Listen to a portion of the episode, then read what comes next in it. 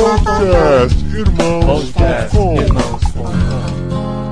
Olá, pessoas!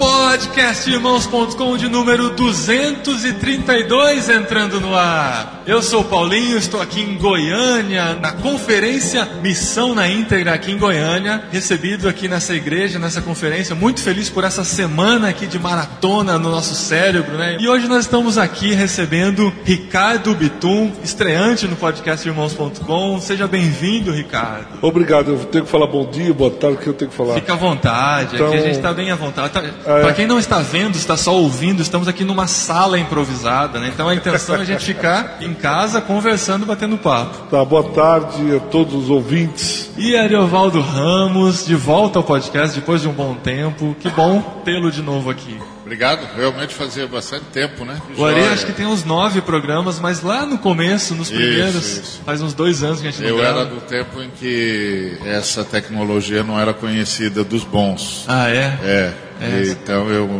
aprendi com o irmãos.com, Ah, e você tem suas pregações lá, né? tenho minhas pregações, muito Uhum. jóia. muito Tem jóia. pregações em podcast do Ariovaldo. Todas as mensagens do Missão na Íntegra a gente lança em podcast também. Toda segunda, quarta e sexta tem programa novo no Missão na Íntegra. Então, muito conteúdo para vocês conhecerem aí. Apresentar melhor o, o Ricardo Bitum, né? Posso chamar de Ricardo, de Bitum? Pode, Bitum é melhor. Bitum. Tô aqui com Bitum. Não precisa chamar de reverendo, pastor, nem nada. Não, não, só Bitum, é nome artístico. Não me-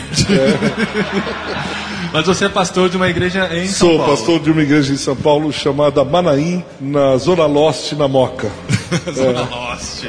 Muito bom. E o tema de hoje, nós vamos falar sobre cristãos desigrejados, um novo fenômeno, nem tão novo assim, mas que tem chamado a atenção nos últimos anos aqui. E, inclusive, o Bitum escreveu um livro sobre o assunto, O livro chama Mochileiros da Fé. Mochileiros da Isso. Não chamo de desigrejados, mas uso a terminologia de mochileiros da fé. Que é a mesma coisa? É a mesma coisa, são fiéis ou religiosos que estão em constante trânsito religioso, ou também chamado nomadismo religioso. E a gente precisa definir alguns termos, então, para saber o que, que a gente vai discutir. Por exemplo, um desigrejado é um desviado? Não, é para mim a pergunta ou para que ele fica Pra me você. olhando, o mestre é ele.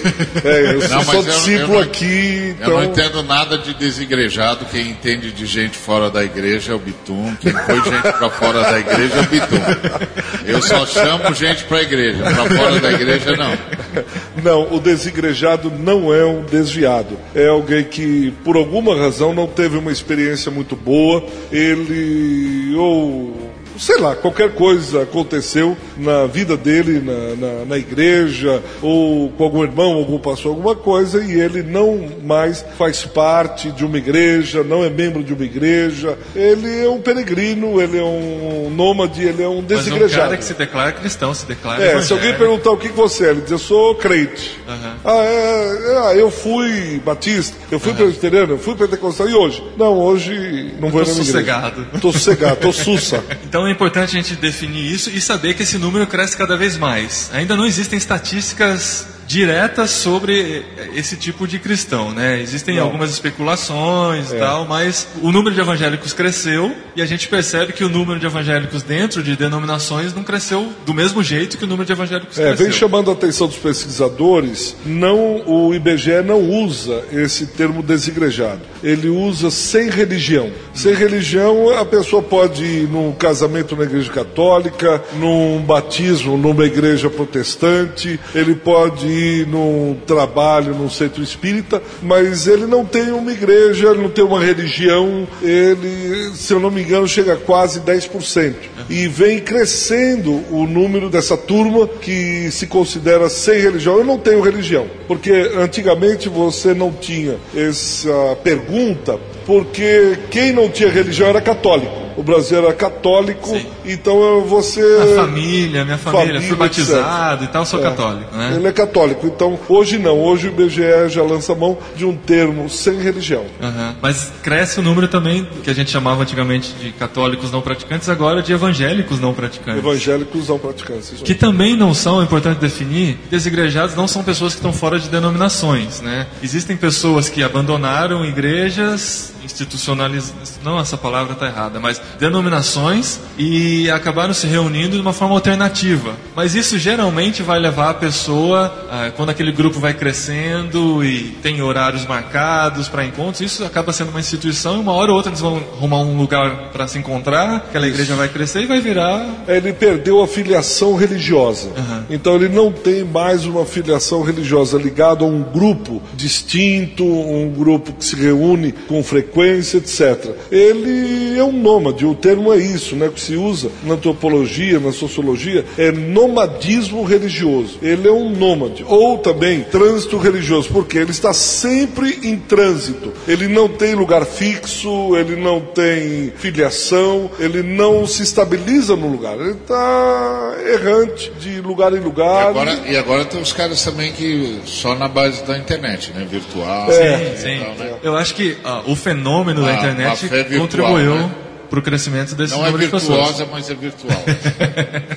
Pode ser virtual e virtuosa também. Ah, pode ser também, virtuosa, virtuosa. É, tá certo. O reverendo acha isso também? Que pode ser virtual e virtuosa? Acho que Não, exclusivamente eu, eu virtual tenho não. dúvidas, é, eu tenho dúvidas, porque eu acho que relacionamento, a mensagem do Evangelho é um Deus que se transforma em carne, né, a, a encarnação da palavra.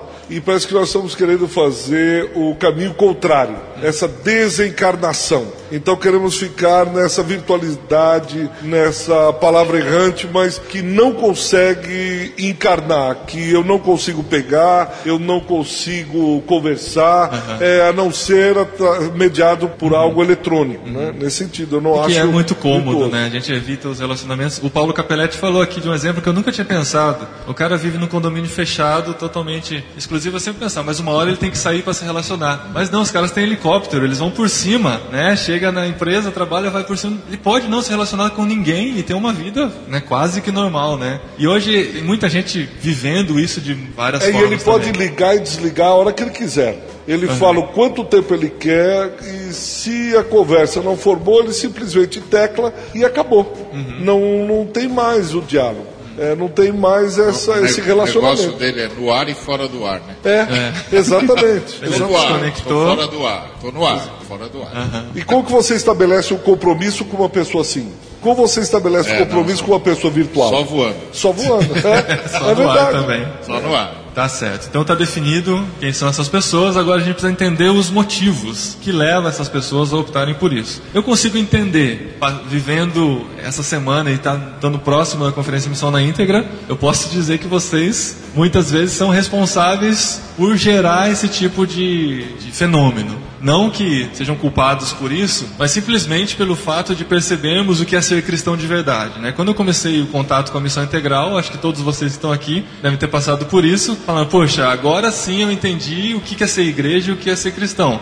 Aí depois de uma semana de congresso, volto para casa, encontro a minha igreja na realidade que é totalmente oposta, né? Eu gosto da palavra ensimesmada, né? Fechada em si mesmo e que não não vive essa coisa de evangelho integral ou homem integral. Então aí eu chego lá, poxa, não é isso que eu quero. Vou tentar mudar, não vou tentar mudar, É. vou sair. Aí eu tento outra igreja. Fico lá um tempo, também percebo, não, não é assim, não é isso que eu quero viver, não é isso que é ser cristão. O cara vai ser tão frustrado nessas tentativas que vai chegar um momento que ele vai optar a viver o cristianismo da maneira dele. É, porque eu penso assim, quando você citou que nós estamos aqui essa semana, esse é um evento, vento, ruado hebraico, né, pneuma no grego, vento, é o vento que sopra. Esse aqui é um evento. Há pessoas que vivem de eventos, não do vento, mas de eventos. Nós aqui, eu conheço um pouco da jornada de cada um, nós não vivemos de eventos, nós vivemos pelo vento do Espírito, mas nós estamos radicalizados. O Ari é pastor de uma igreja, eu sou pastor de uma igreja, Antônio Carlos é pastor de uma igreja,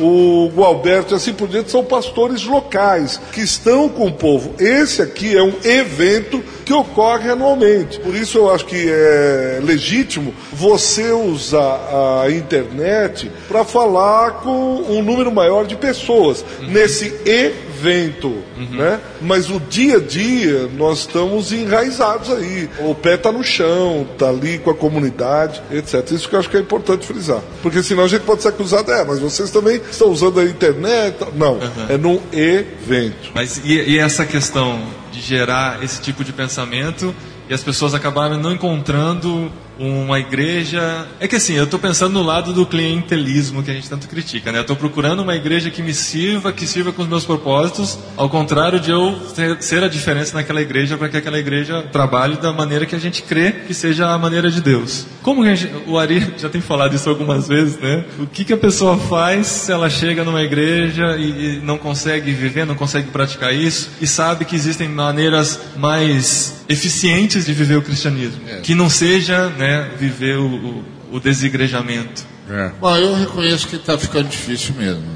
Não está fácil, não. Infelizmente. Você tem muitas igrejas locais, mas você não tem muitas opções, infelizmente. Acaba gerando na pessoa uma angústia, porque ela, ela quer viver aquilo que acredita, mas não quer começar um outro movimento, ela quer estar dentro de um movimento já estabelecido, então, às vezes pode não ser simples, às vezes pode não ser simples mesmo, dependendo do, do local onde ela mora, da cultura é, evangélica do local. O que eu sempre digo para a pessoa é faz o trabalho de formiguinha, cria amizade, começa um a um passar o que você sabe, o que você ouviu, cria um grupo pequeno dentro da comunidade, leva material para o pastor, enfim, vai tentando cavar espaços dentro da comunidade até que você consiga fazer uma mudança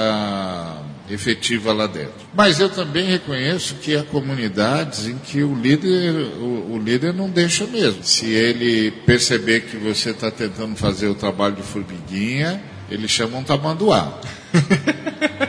e, e, ele bota a casa em ordem, diz que não, não pensa assim e acabou. Então é muito complicado. O que eu acho que vai acontecer no Brasil são dois fenômenos. Um já a gente já aparece no censo, o outro ainda não aparece, mas, mas quem sabe um dia vai aparecer.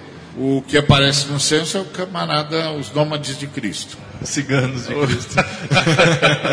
Agora, o outro grupo é o pessoal da igreja que está na minha casa. Vai ficar cada vez mais é, intenso esse movimento de grupos pequenos, de pessoas de grupos pequenos, caseiros, que não vão, não vão ter nenhum vínculo sistêmico institucional mas vão ter vínculos teológicos, por exemplo. Vão assistir os mesmos pregadores, uhum. vão ler os mesmos livros, vão procurar as mesmas fontes de referência, criar uma, assim, uma espécie de fraternidade, de confraria não intencional de gente que tem comunidade na sua casa e, e é da missão integral, por exemplo. Mas a questão, a minha preocupação é a quem eles prestam contas porque não contas em termos de dinheiro, etc., mas da própria vida. Esses relacionamentos desse pessoal que está na casa, esse pessoal autônomo, esse pessoal peregrino, etc., etc.,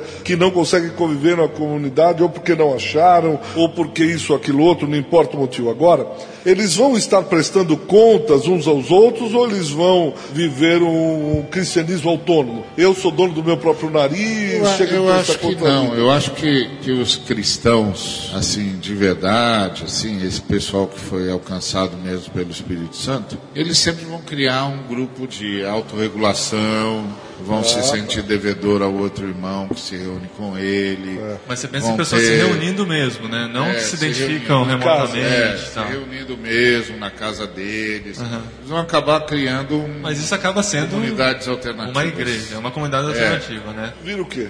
então, se cresce depende muito eh, de quem eles estão ouvindo se eles estiverem ouvindo um determinado grupo, eles vão tentar se institucionalizar minimamente. Se eles estiverem ouvindo outro grupo de pregadores e pensadores cristãos, eles vão se dividir em mais grupos pequenos. Vai depender muito. Eu acho que, primeiro, eu acho que um grupo caseiro cresce muito pouco.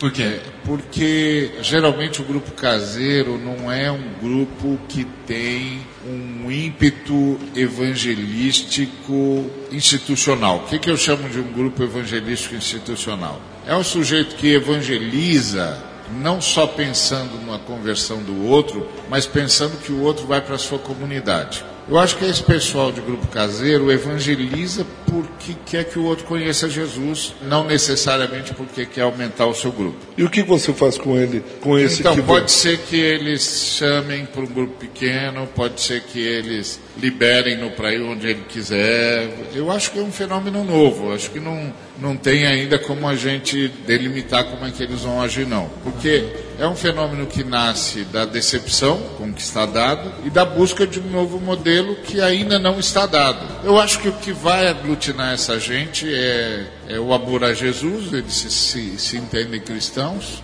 a vontade de ficar em torno da Bíblia, porque eles se entendem cristãos, e eles vão se alimentar de toda essa oferta de mestres que a igreja tem, eles vão selecionar um grupo de mestres que eles vão ouvir, mas não vão ter vocação proselitista.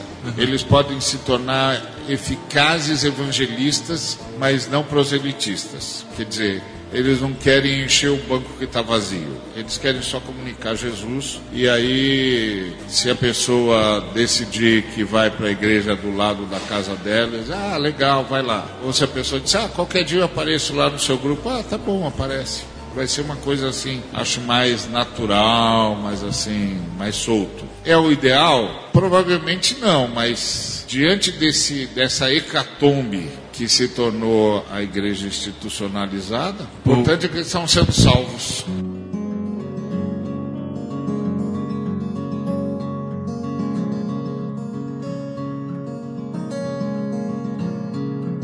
Ah, algumas perguntas aqui, tava vendo? A discussão tá boa, o pessoal já está perguntando e respondendo por aqui. Mas enfim, o Joás Lima, pensando nas pessoas, não as que estão nessa, nessas comunidades alternativas, né, dessas maneiras alternativas de se reunir, mas pessoas que decidiram que não vão se envolver com a igreja, vão viver seu cristianismo e acreditando que isso dá para fazer de forma plena. Pergunta dele é: há serviço fora do corpo? Serviço que seja motivado por Jesus, mas realizado sem o corpo dele ou fora do corpo? Há essa possibilidade? Acho que a confusão é organismo e organização, né? Resposta longa. Não, a organização é a igreja, lá, aquilo que a gente vê. O organismo vivo de Cristo, ele está espalhado sobre a terra. Independe da igreja Independe local. da igreja local, o- é o reino de Deus. Então há serviço e muito, né? É, há sempre há. Eu acho que nós vamos assistir várias formas de, de envolvimento com o corpo de Cristo. Alguns se envolverão num grupo pequeno que vai prestar culto,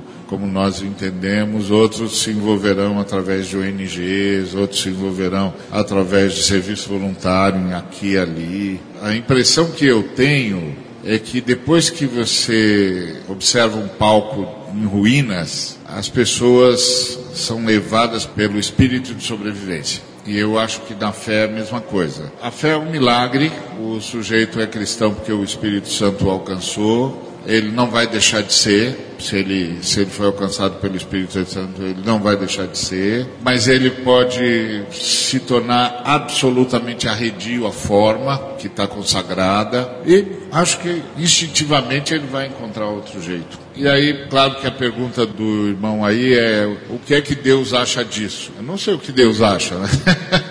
Mas eu, eu gosto de pensar que na igreja em Laodiceia, Deus abriu uma porta que a gente nem sempre gosta de perceber que ele abriu. Porque em todas as seis igrejas primeiras, ele começa a falar com o anjo da igreja e termina falando com o anjo da igreja. E prometendo ao anjo da igreja que vai abençoar os vencedores de uma forma ou de outra. Cada igreja de uma forma. Mas lá em Laodiceia, ele está do lado de fora. Aí ele diz assim: Olha, eu estou à porta e bato. Se alguém, ele já não está mais falando com o anjo da igreja, ele está falando com várias pessoas dentro da, da igreja local. Ele diz assim: Se alguém abrir a porta, eu entro e ceio com ele e ele comigo. Ou seja, dá a impressão de que Jesus está preparado para essa balbúrdia aí, essa baderna que a liderança evangélica, a liderança cristã gerou. Então eu não sei o que Jesus vai fazer, mas eu acho, acho,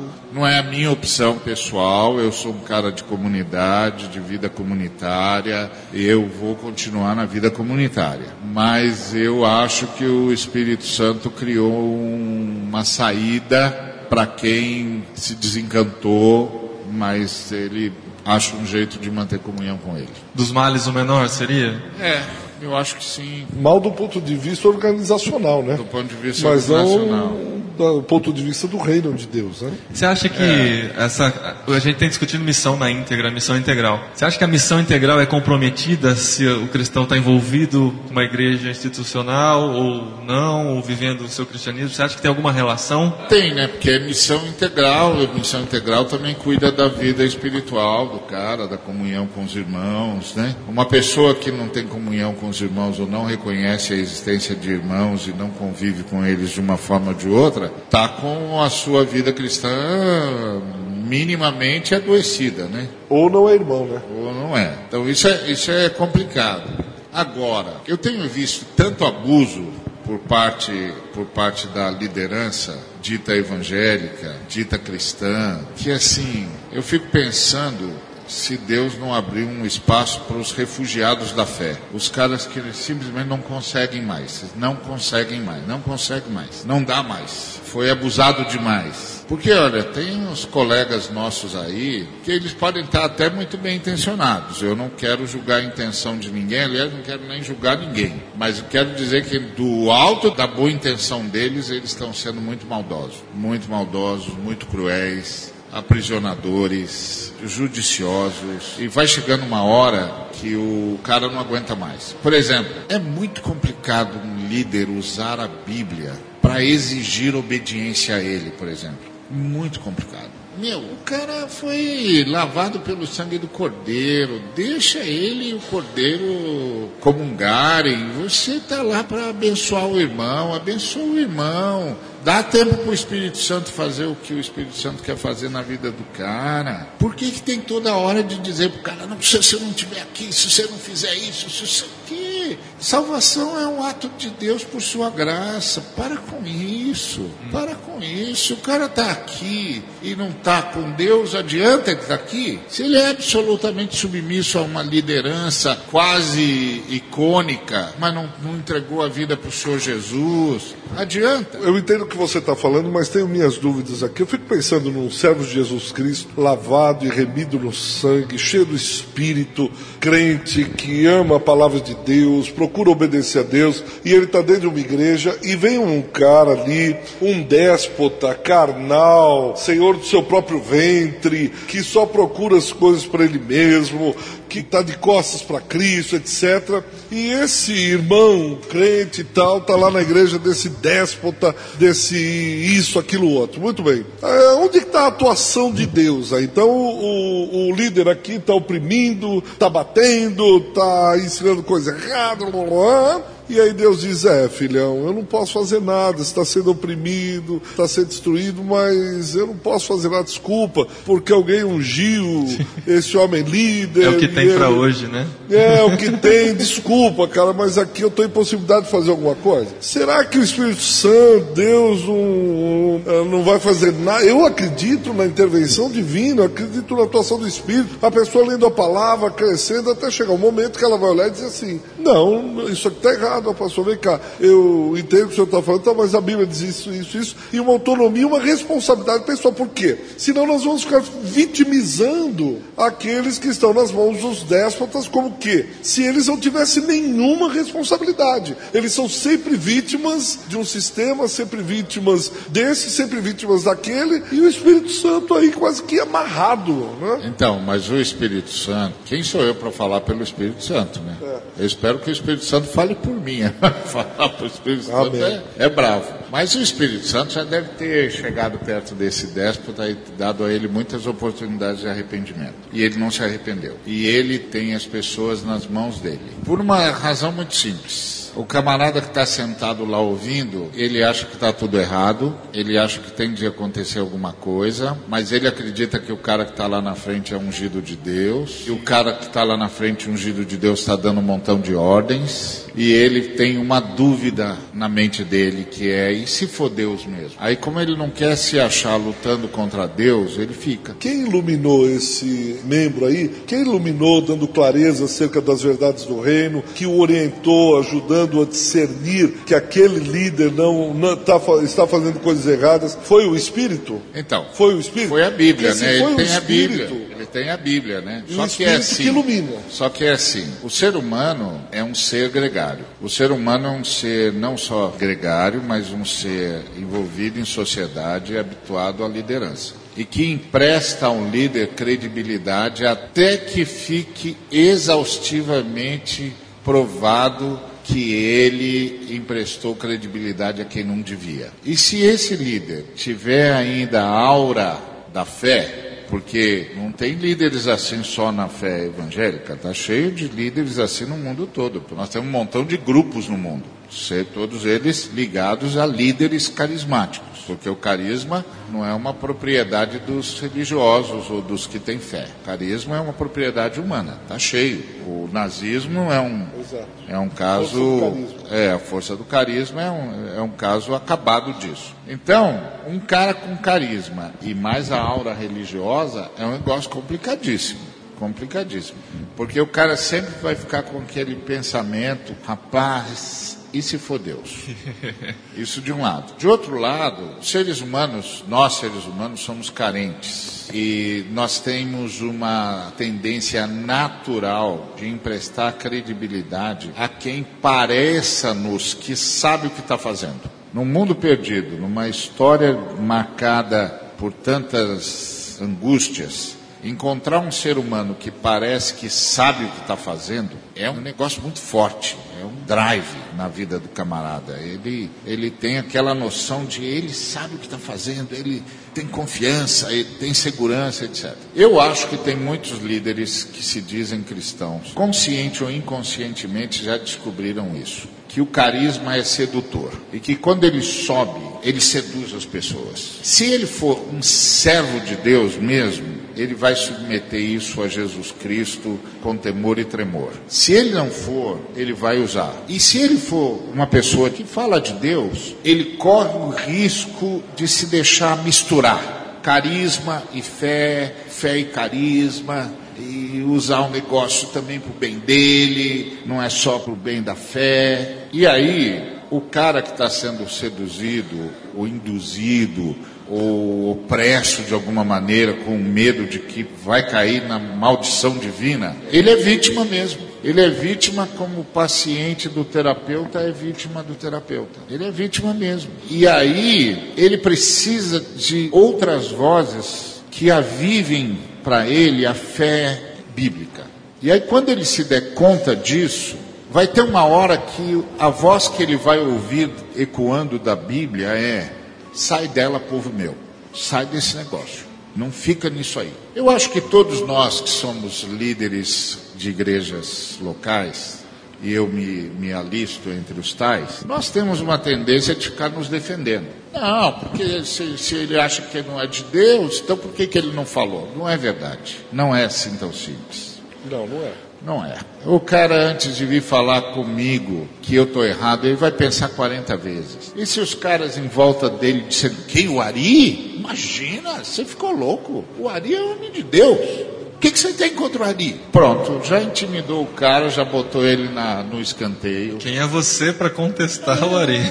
Vai bravo. Só mais um pouco em cima do teu raciocínio. José morre e o povo de Deus, povo de Deus, vou repetir, povo de Deus se encontra no Egito. Sobe um faraó que esquece do grande líder do povo de Deus e começa a oprimir esse povo. A Bíblia diz que esse povo clama ao, ao Deus Israel, ele desce para ver o que está acontecendo, vê a opressão e levanta o libertador, o grande líder chamado Moisés. Muito bem, todos conhecem a história, eles saíram da opressão de Faraó. Presta atenção, eles saíram da opressão de Faraó estão sendo liderados por um dos maiores líderes que essa terra já conheceu, o homem mais manso que andou sobre a face da terra. Quantos de todo esse povo que estavam sendo oprimidos do Egito chegaram à terra prometida? Só dois. E eles estão. Só dois, Josué e Caleb. Mas o, todo aquele povo que está sendo oprimido, vitimizado, debaixo do jugo de Faraó, etc., quando eles vão e são liderados por um líder como Moisés, que até onde eu penso, é manso, crente pra caramba, sério, esteve lá com Deus, o que, que eles fazem? O tempo inteiro, ah, o Egito não saiu do coração deles. Mas a culpa foi do líder Moisés? Não. São não, não. duas A- lideranças. A culpa não foi do não. A culpa foi deles mesmo. Mas o exemplo deles não serve para nós, porque no Novo Não, mas pera Testamento. só um minutinho. O debate entre acho que eu e você não, não é isso? Porque, desculpa, eu estou falando Eu tô ali agora que eu me toquei. eu me toquei, eu me empolguei, desculpa, eu me empolguei. Não, bate-papo. Tenho muita intimidade com a Ari, então eu tô aqui e eu me envolvi no assunto. Não, é. E de repente a coisa é outra e eu tô aqui de gaiato. Não, mas o tema é É o primeiro podcast. Eu Não, me sinto mas- representado, tá bom. É, não, e você que tem que entender, eu tô aqui empolgado, me perdoa. Não quiser responder, vamos para outro lugar, mas. é, Não, então, não, eu eu me acho- empolguei, eu- desculpa. Eu quero entender, o Novo Testamento, por que, que não se aplica Porque o? Novo Testamento é o seguinte: no Novo Testamento todo mundo é sacerdote. Eu sou sacerdote e todo crente é sacerdote. O cara nasceu de novo é sacerdote. Ele pode ser um sacerdote experimentado já ou não, mas ele é sacerdote. O Espírito Santo que mora em mim mora nele também. A Bíblia é livro meu e livro dele também. E ele tem autoridade para buscar Deus, para perguntar para Deus se o Ari é um cara de Deus mesmo, ele está sendo enganado. Exatamente. Ele pode Boa. fazer isso. Então ele está ele tá livre, ele é um homem livre, ele foi salvo para a liberdade que Cristo libertou. Ele sabe que está na Bíblia, ele diz sabe que na Bíblia ele deve, ele faz parte da igreja, ele deve viver a vida da igreja, mas ele também vê a descrição de igreja lá na Bíblia. E ele também tem toda a liberdade de dizer, bom, o que eu estou vendo aqui na Bíblia, eu não estou vendo ali naquela Você está comunidade. dizendo que ele é responsável, é isso? Ele é responsável. Mas eh, o ponto básico é que quando eu levo um cara para Cristo, ou o cara ouve de Jesus Cristo através de mim, há uma grande chance de ele emprestar a mim uma grande credibilidade. De, poxa, não, o Ari não ia me enganar. O Ari, o Ari me falou de Cristo. Mas o Ari pode enganá-lo sim. O Ari pode se desviar. E o Ari não precisa ter se desviado da base da fé cristã, mas ele pode ter se desviado da ética da fé cristã. Ele continua crendo em Jesus, inclusive quando ele anuncia Jesus, ele fala a verdade, Jesus é o único Senhor, mas o comportamento dele não segue mais a ética de Jesus. Ele já aprendeu a ficar rico às custas de Jesus, por exemplo, a ganhar benesses às custas de Jesus, a pedir coisas para o povo que Jesus não pediria, mas ele pede. Mas ele, se você perguntar para ele sobre Jesus, o Ari vai falar de Jesus direitinho. Mas quando você começa a ver a forma como o Ari está se portando, você começa a dizer, puxa, o Ari é um cara de Jesus, mas, cara, será que Jesus faria isso que ele está fazendo? Não, não faria. faria. E aí ele fica com aquela coisa assim, caramba, e agora? Falo com o Ari ou não falo? Aí ele vem e fala com o Ari. Ora, o Ari sabe muito mais Bíblia ou tem muito mais traquejo de manipulação humana. Aí o Ari diz, imagina, de forma alguma. Aí o Ari pega a Bíblia, dá um show de Bíblia lá na mas não diz a verdade, só diz parte da verdade. E lá vai o irmão, agora opresso pelo Ari, com aquela sensação do Espírito Santo na alma dele, no espírito dele dizendo está errado. E a alma dele, que inclusive ama o Ari como amigo, dizendo para o espírito dele: Eu sei que tudo que o Ari está fazendo ele não devia fazer, mas é o Ari. Ari é meu amigo. É o Ari, eu não, eu não, eu não posso. Até que um- o Ari vai, vai, vai, vai, vai, e ninguém mais para o Ari. É muito difícil isso. Nós, pastores, tínhamos de ter o tempo todo um gabarito para a gente se analisar todo dia. Irmãos avaliando a gente todo dia. Pois não é fácil, senão a gente se trai mesmo. E depois, assim, quando você experimenta o poder da influência, isso é quase como uma droga, se você não tiver um profundo temor de Deus. Mas tanto o líder quanto o membro estão sujeitos ao mesmo entorpecimento. É verdade, mas assim, mesmo. eu, eu sempre digo o seguinte, que para Deus não tem pecadinho nem pecadão, mas tem pecador e pecador. Há certas coisas que se uma pessoa que chegou no reino hoje fizer, é pecado e tem uma consequência. Mas se eu fizer, é muito mais grave. Porque eu já andei muito, eu já sei muito, eu já vi muito. Eu não podia ter feito. Ele chegou agora, ele, eu vou chegar para ele e falar: Ô, mas você também, hein, meu? Você não, não leu a Bíblia, não? Ô, Ari, puxa vida, será que o senhor me perdoa? Perdoa, mas nós vamos andar juntos para você não fazer mais essa bobagem, tá bom? Tá bom. Agora, se o Ari faz, a tendência natural do Ari é racionalizar isso. Essa é a história da desgraça de muitos dos nossos líderes.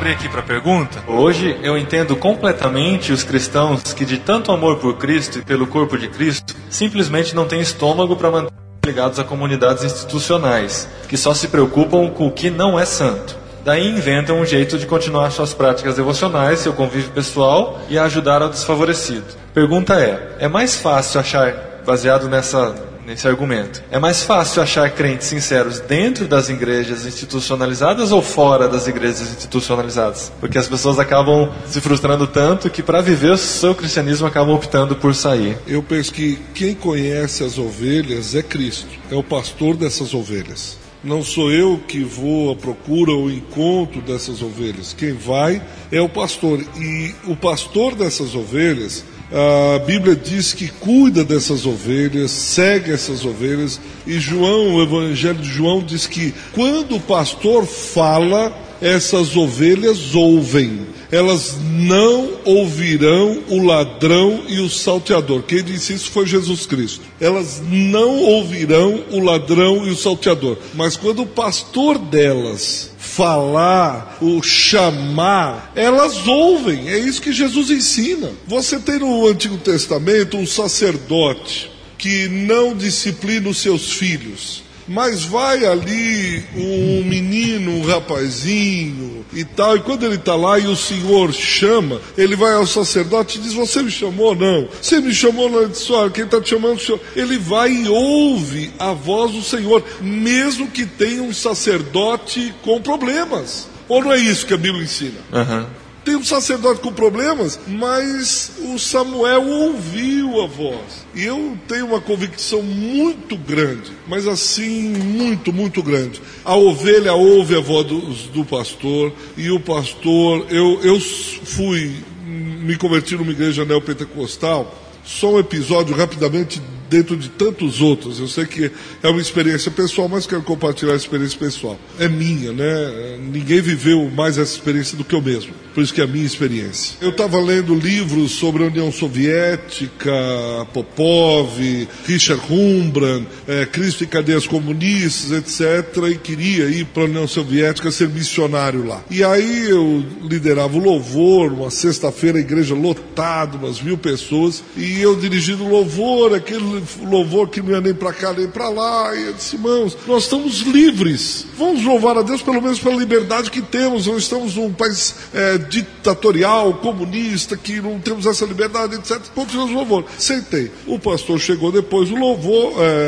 estava é, lá, foi, pegou, pregou e no final ele passou por mim. Eu ficava assim no canto, ele me deu um tapa no rosto, pôs o dedo em riste assim e disse: Se você tiver que falar mal de mim, você fala na minha cara. Uau. Eu dizendo assim, meu Deus, e tinha umas outras irmãs do louvor aqui, eu tomei aquele tapa, fiquei sem saber se alguém fez fofoca, né? Cheguei, irmão, o que aconteceu? Aquele mal-estar, aí alguém, o presbítero foi dar a bênção lá, e ele entrou na, no gabinete pastoral e eu sem entender nada. Aí depois de uns dias, uma irmã que andava com ele disse, Bitu, não liga, deixa isso quieto, tal, não fala nada. Eu disse, alguém foi falar, eu vou falar com ele. Não, não fale com ele. Por favor, não fale com ele. O que será que aconteceu?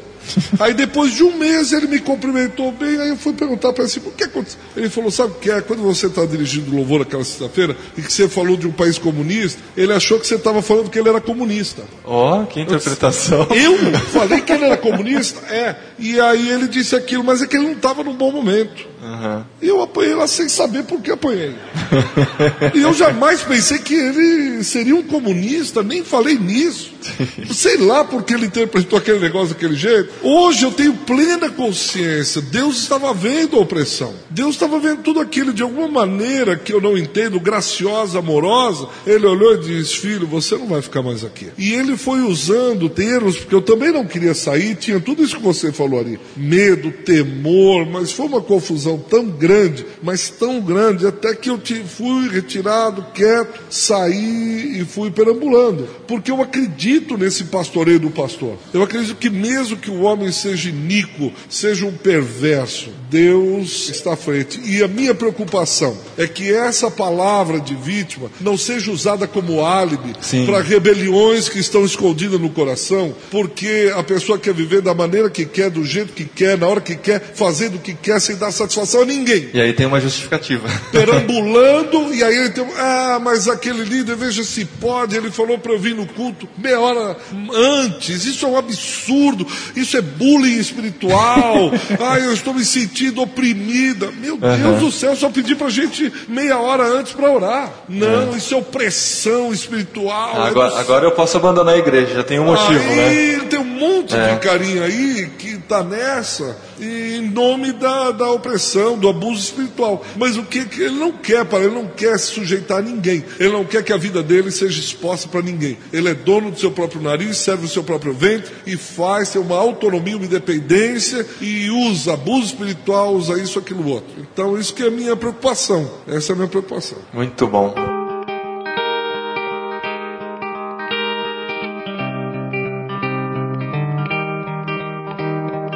Seu nome, de onde você vem e a pergunta. Meu nome é Alessandra, sou de Uberlândia, Minas Gerais, da Igreja Batista do Livre Arbítrio. E é, o que, que eu queria colocar, uma coisa, eu estou no evento desde segunda, uma coisa que me incomoda um pouco. Uh, a gente vê que existem pessoas que deixam suas igrejas por causa de heresias né? E estão abrindo trabalhos, grupos e tudo mais. Mas existem pessoas que deixam suas igrejas não pelas heresias, mas pela sua própria heresia, porque tem um padrão moral e ético que não é adequado a um cristão. E ele vai e sai da igreja e ele prega o nome de Jesus, mas ele cria normas e regras morais de acordo com o seu ventre. Quando a gente fala, abre essa possibilidade de a pessoa que está insatisfeita sair e abrir um trabalho, será que quando eu abro isso muito fácil, eu não estou facilitando que permaneça essa confusão moral e ética dentro desses pequenos grupos que geram essas grandes heresias? É, não sei, não. Eu acho que já estamos bagunçados mesmo.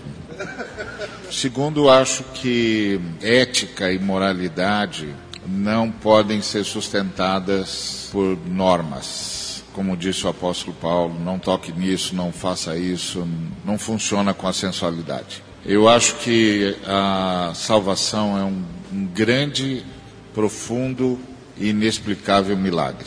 E que todos os que são salvos são transformados e repletos do temor de Deus. E isso é obra do Espírito Santo. Eu não acredito que as nossas normas alterem isso. Depois de, de, todo esse tempo de ministério, eu me dei conta de algumas coisas. Acho. Me dei conta de que o maior trabalho que eu faço é orar. Hoje eu oro como eu nunca orei na vida. Eu tenho 40 anos de ministério. Hoje eu oro como eu nunca orei na minha vida. Hoje eu tenho uma profunda sensação de que estamos diante de um embate espiritual tão profundo, tão terrível, que as trevas são tão densas que eu oro, oro, oro, oro pedindo misericórdia, pedindo clemência de Deus. A outra coisa que eu tenho cada vez mais convicção é que a salvação e a transformação é um ato profundamente miraculoso. Um, um, colega uma vez me disse assim: Você acha que Deus vai deixar alguém no inferno? Eu disse, rapaz, eu não sei se ele vai deixar alguém no céu. Porque é universalismo, isso... só que não, né? É, só que. o pecado humano, a nossa vaidade, o nosso orgulho, a nossa altivez, é uma coisa tão assintosa, tão assintosa, assim, é, é, é tão agressiva contra Deus, que eu, eu fico pensando realmente, quando atravessar o portal, eu terei sabido que foi única e exclusivamente porque Deus, por sua graça, bancou esse negócio. Porque a maldade dentro do ser humano é assustador. Nesses anos eu aprendi duas coisas, eu acho. Uma é não subestimar o amor de Deus e não subestimar a maldade humana. Então eu não sei, eu não sei mais. Eu olho, ouço e oro e peço que Deus tenha piedade da pessoa como tem de mim. Eu já encontrei camaradas que saíram de uma congregação local e montaram uma outra congregação sem sair da denominação, só montaram uma outra congregação dentro da mesma denominação, pediram um apoio da denominação, a denominação deu, e eles criaram um grupo para poderem viver o cristianismo libertino que eles achavam que tinham de viver. E ficaram dentro da denominação e a denominação disse ok.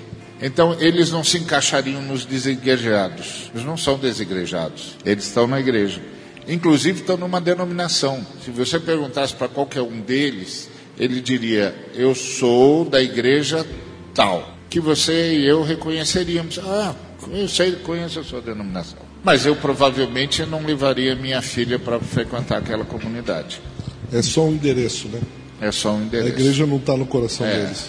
Então, essas coisas todas foram me causando uma sensação de que nós estamos envoltos numa ação profundamente misericordiosa de Deus. E às vezes, quando eu estou orando, eu tenho a, o ímpeto de dizer para Deus: Deus, eu, eu sei, eu não sei contra o que o Senhor está lutando, mas eu estou muito grato porque eu sei que o Senhor está lutando por nós. Porque esse negócio é muito bravo, é muito bravo. Ele não se resolve institucionalmente ele não se resolve com regras, ele é um movimento da Trindade. Um movimento da Trindade. Eu fico muito feliz quando encontro uma comunidade onde eu percebo que a Trindade age com mais liberdade e onde parece que a maioria das pessoas que estão lá realmente amam a Trindade, amam-se uns aos outros e querem a vontade do Cristo. E eu sei que estou diante de um milagre eu sei que não estou apenas diante de uma série de regras certas, eu estou diante de um milagre. Então, eu não sei mais responder uma pergunta como essa, porque eu não sei mais aonde vai a maldade humana e o quanto a maldade humana é capaz de manipular a verdade.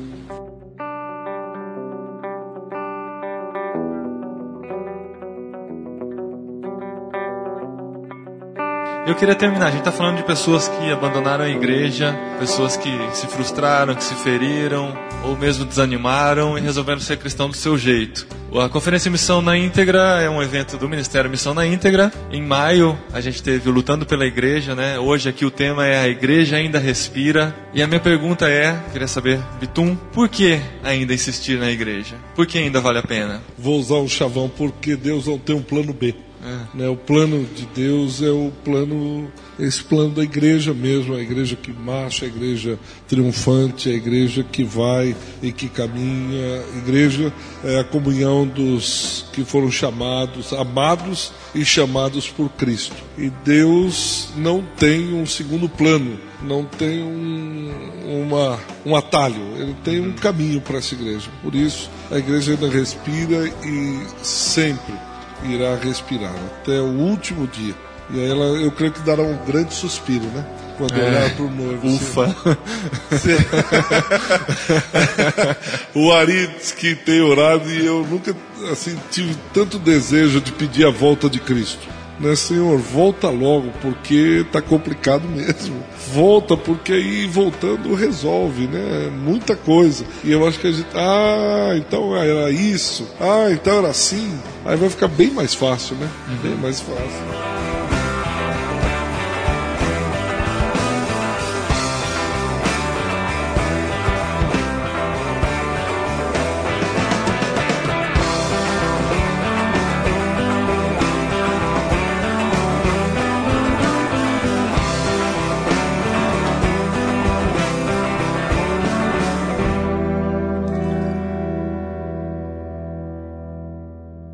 Recadinhos! Muito legal, recadinhos! Podcast, arroba, No programa anterior. Muito obrigado. Muito bem, recadinhos. Já tô de volta para casa. Olha só, bastou só uma vinheta para eu vir de Goiânia para São Bernardo. Já tô de volta para casa. Esse programa foi gravado durante a conferência Missão na Íntegra lá em Goiânia, que aconteceu semana passada. Semana muito intensa, de muito conteúdo lá. Participamos desse tempo. Eu estive lá com a equipe de comunicação. A gente cuidou da parte de comunicação, fizemos muitas coisas, produzimos os DVDs, que inclusive já estão à venda em irmãos.com para você adquirir todo o conteúdo da conferência Missão na íntegra. Então clica no banner ou vai no endereço direto que nós temos de encurtamento, né? O Go, G-O, tá bom? Go, de vai em inglês, para explicar e não ter dúvida. Não é Go de Go, tá bom? go.irmãos.com barra kitcmi, K-I-T-C-M-I, tá? É um encurtamento, mas eu tenho que soletrar, não adianta muito não. Ou você entra direto na lojinha de irmãos.com, né? Entre em www.irmãos.com barra lojinha e vai ver lá tanto o DVD aqui da Conferência Missão na íntegra quanto do Lutando pela Igreja em maio. Tá todo o conteúdo à sua disposição para você levar para casa e colaborar com esse ministério. Vamos fazer essa mensagem chegar o mais longe possível. É uma mensagem de transformação, uma mensagem de transformação integral do ser humano tá bom? E esse conteúdo também está sendo colocado aqui em irmãos.com, no endereço irmãos.com barra missão na íntegra, né? Já colocamos três mensagens que foram da conferência, a primeira do Ariovaldo Ramos, depois da Edmeia Williams e do Zé Machado que entrou hoje, e assim a gente vai segunda, quarta e sexta sempre colocando conteúdo novo. Só uma observação sobre esse programa, nós tivemos um pequeno problema com a captação do áudio e uma pergunta feita por uma das pessoas que estava no evento ao vivo, que foi o Sérgio. A pergunta dele foi gravada, mas a resposta do Ari não foi gravada. Então, desculpa, Sérgio, a sua pergunta não entrou, porque teve um problema e a resposta não foi gravada, tá bom? Então, essa mensagem é só para o Sérgio, para avisar que a pergunta dele não foi tirada porque nós não gostamos dela, mas porque nós tivemos um problema técnico, beleza? E o Fica a Dica de hoje, esposinha, o que, que a gente tem para indicar? Bebê de Outubro! O que, que, é isso, esposa? É o nome do filme. Ah! Bebê de Outubro é o filme de hoje que indicamos da BV Filmes. Isso! Olha só, não é spoiler, mas a atriz principal ela nasceu em outubro. Olha ah, só! Já explica então todo o Por sentido. isso que chama Bebê de Outubro. Aham, e o que, que tem de interessante? Por que, que vale a pena assistir esse filme, esposa? Porque tem o Jonathan Quente. Ah! 啊哈哈 o Jonathan Quente da série Smallville. É. Isso não devia nem ser citado aqui, né? Essa série não existiu. Ah, no começo era legalzinho, eu gostava, eu gostava. Enfim, ele é um dos atores, mas o que mais? Então, gente, é o seguinte, o filme, ele é bem emocionante, bem emocionante mesmo. Ele tá na categoria filmes feitos para chorar. Olha ah, só, que sim. bonito. É que a cerne do filme todo gira em torno da vida de Hannah. Sim. Hannah é uma adolescente que, assim, o filme começa ela apresentando uma peça de teatro e aí ela passa mal na, durante a peça de teatro, para no hospital e aí lá no hospital ela tem uma revelação bombástica sobre a vida dela. Hum. E aí ela passa o filme inteiro perseguindo sobre essa revelação da vida dela, sobre, sobre como ela se descobrir. Ela quer descobrir quem que é a verdadeira Hannah. Uhum. E ela descobre também que para ela ser a verdadeira Hannah é que ela precisa aprender a perdoar. Legal. Então, assim, ela tenta se descobrir e como descobrir a perdoar as pessoas ao redor dela. Olha que bonito, ela tem que exorcizar os seus fantasmas do passado. Ai, amor, não é bonito isso. Ah, isso parece chamado de sessão da tarde. É. Mas assim, é bem emocionante o filme, porque você tem umas reviravoltas assim, tem umas descobertas que você fica, uau, nossa, que da hora, nem pensei nisso. Uhum. Então é bem emocionante mesmo o filme. É vale um drama, é um drama aqui o DVD tem em português, inglês espanhol a legenda. E fica aí a dica então, mais um filme da BV Filmes para você experimentar desse cinema cristão. Tantas coisas interessantes têm surgido por aí. Bebê de Outubro, banner no post, link direto pro site da BV para você adquirir. Corre lá.